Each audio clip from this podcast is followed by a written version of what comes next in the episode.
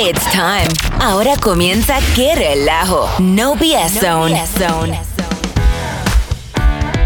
We're back with your favorite show, Qué Relajo. Transmitiendo desde nuestro bunker en algún lugar de California, soy tu amigo Peto. Y aquí a mi lado, mis amigos, el Chango y Charlie. ¿Qué pasa, raza? pasa, mis niños? Empezamos con los relajos de Washington. Uh. ¿Qué se cuenta, Chango? No, hombre. Justo cuando pensabas que los demócratas no odiaban más a este país, ah, con todo lo que están haciendo, tú sabes que están yendo detrás de la segunda enmienda y haciendo un montón de barbaridades, acaban de someter a revisión un documento que pide que se haga la abolición, que se haga la, que, que remuevan completamente el colegio electoral. ¿En serio que quieren remover el colegio electoral? Claro, es que ahora es el momento para ellos. Ellos tienen el poder de la, tienen el control de la- del Congreso y del Senado, y entonces están promoviendo leyes y están promoviendo cosas y quieren ahora quitar el colegio electoral. ¿Te puedes Claro. imagi- te puedes Ahora es cuando. Ahora es cuando. Sí, porque tienen la Casa Blanca, tienen la mayoría en la Casa de los Representantes, ¿verdad? Así es. Y tienen una casi mayoría en el Senado, ¿no? Que está Ahora- como 50-50, pero el- la vicepresidente, Kamala Harris, puede entonces, she can break the tie. Tiebreaker. Pero mira, eh, ahora, para mucha gente, aquí es donde entra esa, mm, ¿cómo se puede decir? Eh, Esa manera de, dar las noticias o de decir las cosas de una manera irresponsable, intelectualmente irresponsable. Porque mucha gente tiene el conflicto, ¿verdad? Cuando piensan acerca de las votaciones, eh, les cuesta mucho trabajo entender cómo funciona el colegio electoral. Sí. Entonces, por ejemplo, cuando ganó, por ejemplo, cuando ganó Donald Trump y perdió Hillary Clinton. Hillary Clinton ganó la votación popu- popular, pero perdió en el colegio electoral. Entonces ahí es donde ellos manipulan mucho eh, eh, el- el- este tipo de información acerca Y eso pasó para- con Al Gore también. con Al Gore. ¿verdad? ¿Cómo funciona el colegio electoral? Y la mayoría de la gente, eh, en el cono- conocimiento popular de la gente es, entonces, ¿de qué sirven los votos? O sea, si ganó el la votación popular, que es el voto nuestro, y luego a la mera hora, de todos modos, ganó Trump porque el colegio electoral ganó con el colegio electoral. Y ahí es donde entra una confusión en, la- en el, en el público en general acerca de todo esto. Entonces ellos lo manejan como que al quitar el colegio electoral, entonces tu voto cuenta y es definitivo. Pero no entienden cómo es que funciona o para qué sirve el colegio electoral. Entonces aquí, eh, al quitar eso, te puedes imaginar, y aquí es donde entra la, la- la situación, porque mucha gente no entiende que al haber mayoría sobre la minoría, entonces prácticamente los derechos de la minoría dejan de contar. Para dar, para dar un ejemplo muy claro, ¿no? Si ellos eliminan el colegio electoral, prácticamente nosotros aquí de California y los de New York vamos a decir quién va a ser el presidente. Siempre Así va a ser Sí. así. Entonces no importa Porque es donde están, es donde están concentrados, ¿no? la mayor, mayor- número de gente, la población. Exacto. Entonces, ¿qué es lo que pasa? Con todos esos estados donde hay una población mucho más reducida, su voto prácticamente ya no cuenta.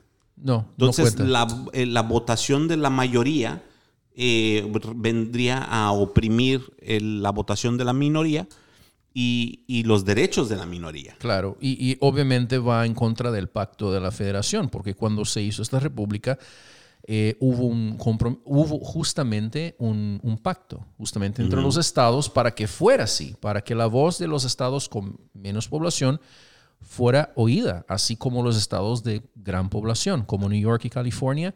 Eh, obviamente eh, hay una mm, representación, se puede decir así, proporcional al número de personas en el estado. Exacto. Obviamente eh, California tiene más votos, tiene más delegados, tiene más votos electorales Lo que, que hace- South Dakota, por ejemplo. Correcto. Pero ah, si cambio el sistema y es una democracia directa como, como lo quieren hacer, quieren quitar la república representativa y poner una democracia directa, Entonces, estados como, imagínense, South Dakota, North Dakota, Wyoming, ¿verdad? O sea, ¿para qué sirven esos estados? Nebraska. Eh, no sirve- una eh, población más son pequeña. una La población misma más pequeña. población Son que- conocidas como flyover states, ¿no? Justamente la gente ya, ya lo dice, son los flyover states porque son estados que, que la gente, o sea, no pone mucha atención, son estados chiquitos. Pero entonces el colegio electoral lo que hace es precisamente darle equilibrio a esta situación, ¿no? Es darle equilibrio a esta situación en donde la voz de la minoría es escuchada y está siendo representada y le dan valor, Claro. ¿verdad? Entonces la gente que no entiende este tipo de cosas eh, piensa, no, es que somos una democracia, somos una democracia. Y entonces ahí es donde entra el problema, ¿no? Porque somos una democracia en cuanto al- a, la, a la manera de, as- de- de elegir las cosas, pero funcionamos como una república, Sí, en, el nivel federal funcionamos como, como una república. Entonces somos un, un- un- un país que está siendo gobernado por leyes y no por votación mayoritaria. No, imagínese, si, si tú que nos escucha, ¿no? que quizás estás en un otro estado, nosotros estamos en California, pero quizás tú estés ahí en un otro estado más chico y imagínese que tu voz nunca más va a valer, tu voto no va a valer para nada. ¿Por qué? Porque nosotros de California y los de New York, nosotros vamos a decir quién va a ser el, presidente. Ahora, se da cuenta que eso es una tendencia, ¿no? Siempre que, siempre que la izquierda revolucionaria, y yo ni siquiera hablo la izquierda en general, porque hay muchas personas que están, que son de la izquierda y que no están en favor de esto, ¿no? Pero, pero la, y la gente que está más consciente, más informada acerca de la historia de este país, de las tradiciones de este país. Pero vamos a hablar de la izquierda revolucionaria, la, la the far left, la izquierda radical. Eh, esta gente, siempre que ellos empiezan a perder el partido, ¿qué hacen? Empiezan a cambiar las reglas del partido, ¿no? Por ejemplo, ahora se habla mucho en they want to pack the Supreme Court. Es, Sí, es un otro, otro ejemplo. problema. ¿Por qué? Porque saben ahora, y, bueno, no es, ellos no son los primeros, ¿verdad? Hubo un presidente, este Franklin Delano, Delano Roosevelt. Delano. Delano, él trató Delano. de... He Franco pasada Delano. ¿Qué onda? he tried, he tried to Tiene- pack the Supreme Court. Y mira, aún la fallecida... Ah, qué Delano tan franco. La, aún la, la, la, la que era ¿no? La Supreme Court. Justice, uh, Ruth Ginsburg, En Ella paz dijo que ella era de, de la izquierda, pero ella era contra la idea ¿no? de llenar la Suprema Corte. Entonces lo que quieren hacer, como ellos se dieron cuenta que Trump puso muchos jueces que tienen una tendencia más conservadora, quieren ahora cambiar las reglas del partido, ¿no? Para que puedan entonces ellos meter ahí unos eh, cuatro, por lo menos cuatro jueces de ellos para, Para ver que- si, sí. para tener el control de la corte. Y eso es muy mal porque causa una inestabilidad muy grande. Eh, Hugo Chávez en Venezuela empezó así también, ¿no? Empezó a llenar la Suprema Corte Pero- con, con jueces de ellos. pero De- Venezuela está yendo muy bien ahorita. ¿O sí? Sí, mira nomás. Platícame. Todos son millonarios. Sí, ¿cómo no? Venezuela, en Venezuela todos son millonarios porque un millón de bolívares No vale. vale menos que el toilet paper. De aquí. No, no, no, no. Está No, pero están, terrible. pero haciendo el clásico jueguito de, de- O sea, como un niño chico jugando soccer o fútbol, como, como les gusta decir, que tan pronto empieza a perder, dice, ¿sabes qué? Me llevo mi pelota. Lleva la o pelota. ¿sabes qué? Cada gol mío vale dos. Ya, o sea, ya está empezando a cambiar. Quieren cambiar las reglas. Y, sí. y lo sorprendente y triste es que mucha gente lo escucha eh, eh, la primera idea y dicen, ay, no estaría mal. no, Pero una vez que ves todas las repercusiones que tendría, ahí es ya pero cuando dices, la gente "Ah, no, pone espérame". atención a eso. Exacto. Charlie, la gente escucha nomás de eso. Election reform. Escuchan. Election reform. Y Nada más ellos- escuchan los ellos encabezados de las muy noticias. buenos en No la cuestión del no, marketing, no. pero no hay, mira, es que ellos son buenísimos en la cuestión del marketing. Election reform, Supreme Court reform, siempre ponen la palabra reform y siempre lo, lo ponen como algo bueno o que va a ayudar a las minorías étnicas, que va a traer más justicia. Entonces, bueno, cuando uno escucha la propuesta, oh, está buenísimo. Claro. Pero cuando uno empieza a leer y entender y analizar objetivamente las consecuencias de todos Sí, estos ahí es cuando cambios. ya dices, ah, chingando, está tan bien. Sí, exacto. O por ejemplo, ahora quieren cambiar las leyes de votación. ¿no? Eh, La, la HR1. HR1 es justamente un intento de traer las reglas de las elecciones que ahora pertenecen a los estados al gobierno federal, o sea, lo quieren centralizar y quieren normalizar cosas como, por ejemplo, votación por correo, como ballot harvesting, que aquí en California ya es legal, ¿verdad? Lo quieren hacer. Y, y- pero ¿cómo lo, ¿cómo lo dicen? Oh, queremos que la gente pueda acceder los Ahí- ahí ballots. es, ahí es- ahí donde te digo que es una irresponsabilidad intelectual, ¿no? Porque dan la información a medias y le dicen a la gente lo que quieren escuchar. Claro. Entonces, eh, no, no dan una información completa, no dan una información donde de veras explican las repercusiones, donde de veras explican las consecuencias de todas estas cosas, sino que a la gente le dan, como dicen en mi pueblo, atole con el dedo. Nada más les dan una probadita y, como tú dices, utilizan palabras claves que llaman la atención Son y que te hacen pensar como pues. que, uh, no, de veras, oh, sí, necesitamos una reforma, es que los tiempos están cambiando, las cosas tienen que avanzar y tenemos que evolucionar y por eso es que necesitamos mejorar. Pero no te dicen todas las consecuencias, No, claro todo que lo que no. está pasando. Sí, claro no les que no. conviene. Mm, Claro, no, no, claro que no les conviene. Bueno, eso me preocupa porque tengo la impresión de que, um, que esta gente no está preocupada con el país, con la inestabilidad que sus ideas van a traer, sino están preocupadas en mantener el poder. Eso es lo que ellos quieren. ¿Tú crees que a ellos les importa la gente? Pienso que no, porque No. ima- imagínense traer como cuatro jueces militantes a la Suprema Corte y ellos van a hacer lo que quieran. Por ejemplo, cuando, ahora que están hablando de la HR1, que quiere traer para el gobierno federal la responsabilidad de las elecciones, quiere nacionalizar las elecciones, ya hay, o sea, todavía no se aprueba, entonces no se ha hecho nada, pero ya hay gente que está diciendo, bueno, este estado va a demandar, ese estado va a demandar. ¿Y por qué es inconstitucional? ¿no? Esta responsabilidad pertenece a los estados. Ahora imagínense una Suprema Corte que está llena de, de jueces militantes, de jueces De activistas izquierda. Que simplemente van a ignorar la constitución y van a decir, no, está bien así. Y mira- ellos van a tener la mayoría numérica, entonces eh, Van a hacer lo que quieran. van a hacer lo que quieran. ¿no? Y, y- y- y si ya tienen la mayoría en el Congreso, la mayoría en el Senado y, y- y tienen al presidente que es de izquierda y ahora tienen la Suprema Corte de Justicia que también es de izquierda, y ahí es donde está el problema que nuestra gente no alcanza a ver más allá. Porque una, una- una cosa que sí voy a decir eh, que a favor de, de la- de los movimientos de izquierda es que ellos son socialmente muy activos. sí, claro. Y ese es un problema que tenemos en la- la- las personas de derecha. Las personas de derecha, como la, la parte del conservadurismo, eh, una de la filosofía del conservadurismo es la responsabilidad personal, la responsabilidad individual. En otras palabras, tú trabajas, tú ahorras, tú ¿verdad? cosechas el beneficio de tu trabajo y de tu esfuerzo. Sí. Pero para la izquierda es una responsabilidad colectiva. Sí. En, en otras palabras, Ellos el todos gan- ganamos porque todos tenemos derecho a tener algo parejo. O sea, tú tienes, yo tengo, nosotros tenemos y vosotros tenéis.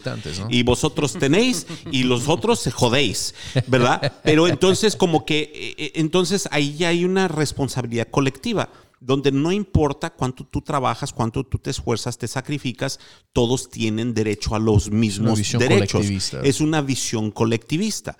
Entonces, eso- esto se oye muy chido, muy sabroso, muy como que, pues Sí, es un entonces. huevón, sí. Sí, claro. O sea, entonces, ¿para qué me esfuerzo? Como dice por ahí, ¿verdad? El cartero del Chavo del Ocho, como de Don Jaimito, ¿verdad? Para evitar la fatiga.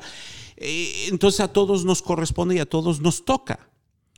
Pero, ¿qué es lo que pasa? Que como son de esta ideología, lanzan una serie de movimientos sociales, de grupos de, de sociales, de activismo social, que luchan por la justicia y la, la Supuestamente. igualdad, supuestamente, pero que realmente, te voy a decir una cosa, porque conozco mucha gente involucrada en estos movimientos sociales de No no incorporar, no, que, que, se- que son grupos, ah, ¿cómo se dice?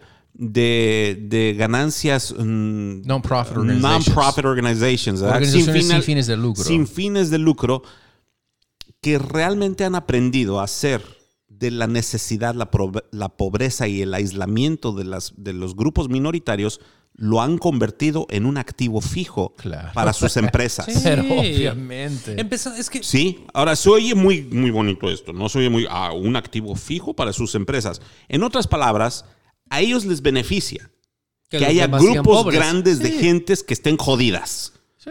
¿Por qué? Porque eso es lo que les justifica su existencia, para pedir dinero, para pedir donaciones, para recibir dinero del gobierno y del, del sector privado, y todo se justifica en salarios.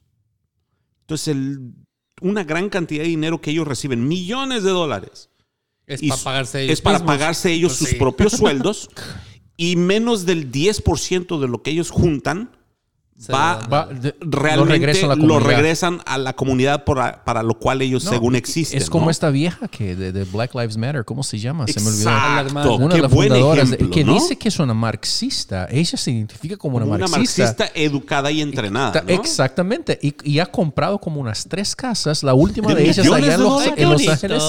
En un, sí, una casa de empezar un 1.4 movimiento. millón de dólares. Tenemos que empezar un Pero movimiento. el, el- Sí, para defender la pobreza y la injusticia. Latino Lives Matter. Latino Lives Matter, vamos a empezar. El Oye, ejemplo- pero te voy a decir una cosa, estos, yo conozco mucha gente involucrada en estos, que cuando yo los conozco, sus, sus, sus leyes, sus filosofías, se oyen muy bonito. Pero cuando te das cuenta, es un no, pinche negocio. El, el ejemplo perfecto Dan, de perdón, pero dan asco estas pinches gentes.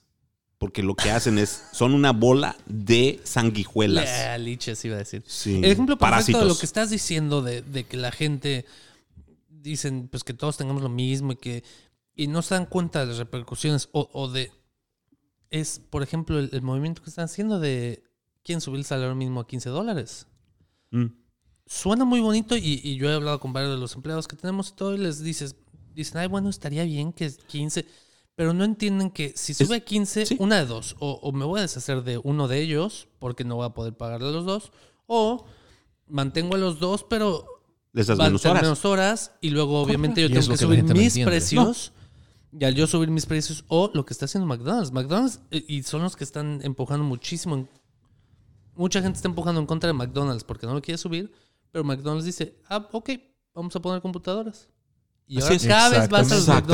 McDonald's y ya puedes ordenar en la computadora. Dicen, va, pagamos 15. Menos gente. Pero no tienen tres cajeros, tienen tres máquinas. Es lo que la gente no entiende. Si, La gente no si entiende se esto. sube, ok, si el sueldo mínimo fuera algo maravilloso, entonces súbalo a 100 dólares la hora. Y- ¿Sí me explico? Pero obviamente, ¿por qué no lo suben a 100 dólares? Porque hay un... Tienen que llevar en consideración cuánto puede pagar los negocios, los gente que hace- no las gran corporaciones, porque las gran corporaciones les vale. Ellos quieren que se suba, el, el- porque ellos pueden pagar y ellos a ellos no les gusta la Pero competencia así- del, del small business, pero la- el, el mom and pop shop, ellos no. Entonces, si yo tengo tres personas en three different shifts, ¿no? Flipping burgers in the kitchen, y ahora su- subió el minimum wage a 15 dólares, ¿qué voy a hacer? Una. Es que el dinero. Ahora vamos a tener dos personas haciendo el trabajo de tres. Pero, Pero- es como dijiste, la gente mira nomás el encabezado Exacto. y no pone 15 atención a las dólares consecuencias. minimum wage y la gente sí y mira, debería de ser y claro. y si dices que está mal la gente te ataca Sí, te Claro. me tocó porque estaba hablando con, con una, Una- una chica y yo dije no bueno es que es una estupidez y me dijo así como ay es que no Los ricos entre más tienen, más y- quieren. y yo a ver a ver Es la visión marxista. y le intentas Claro. intentas explicar decir no mira es que está y no No entienden. porque ellos son y es lo que tú dices eh, o sea es el bien Colectivo. colectivo con todos haciendo menos. Y hay gente que dice, bueno, entonces, a ver, si un, sea lo que sea, pero si una persona que no, no necesitas tanto conocimiento o tanto estudio, nada, ganas 15 dólares la hora, ¿cuánto le van a tener que pagar a alguien que tiene mucho conocimiento Es que la y sí, mucha sí. preparación? La gente no entiende que el salario es parte del costo operativo de la empresa. Así como la empresa tiene que pagar el real estate, ¿verdad? La- la- el piso, el uso del piso, y el uso del piso vale por, ¿verdad? Por pie cuadrado. Tienen que pagar el seguro, tienen que pagar la aseguranza para operar, las licencias, los permisos. También tienen que pagar sueldos. ¿Y de dónde va a salir el dinero para pagar todas estas cosas? Si no, o es se va, va a llegar en un el en el que precio se al va, público. se va a resetear, o sea, va a llegar a 15. Tarde o temprano Biden Sí, ya va a llegar a que 15. sí. Pero al momento, en los el últimos federal, dos años, no sé. El federal, El federal no sé. no creo porque, No bueno, aquí en California sí es más fácil, California pero estamos- piensas un estado como Missouri, por ejemplo, pagando 15 dólares California por si hora. tienes Imagina. menos de 20 No, no se empleados, puede. En un estás rancho. pagando 13. Sí. Si tienes más de 20 ya estás pagando 14. O sea, en California, pero en los últimos dos años hemos pasado, en los últimos tres años hemos pasado de 10.50 a 13. O sea, 2.50. Y yo he tenido que subir los precios dos veces. Entonces, si lo suben a 15, es lo que no se dan cuenta. Van a decir, ay, vamos a ganar 15, pero la mayoría de los negocios van a subir sus precios. Van a subir sus precios y Entonces no va van a contratar tanta gente. Exacto, Exacto. exactamente lo mismo. Y va a haber mucha gente sin trabajo, ni va a ganar. Exacto, eso es lo que para allá iba. Lo que va a hacer, lo que va a producir el aumento del salario mínimo es aumentar el número de desempleos. Y lo estamos viendo en las grandes empresas retail, como por ejemplo Home Depot, eh, Walmart. ¿Te has fijado cuántos cajeros donde tú te cobras solo? Y ya están Oh, sí. metiendo más y más. Es Self-service. eso. Y Son, está- son y están cajeros aumentando. y están aumentando las computadoras y están Sí. aumentando las máquinas donde la gente se cobra sola.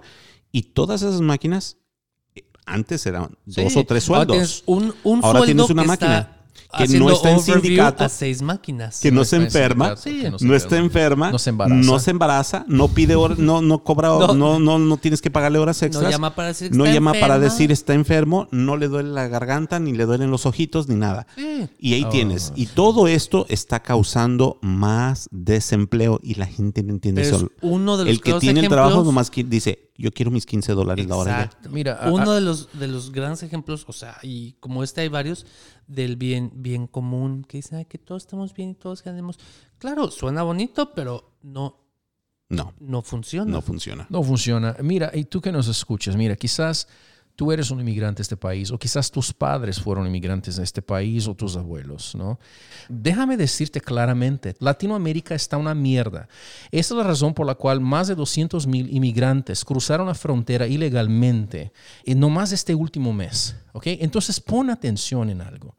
No quieras importar las basuras que han destruido las economías de Latinoamérica a este país. Pon atención.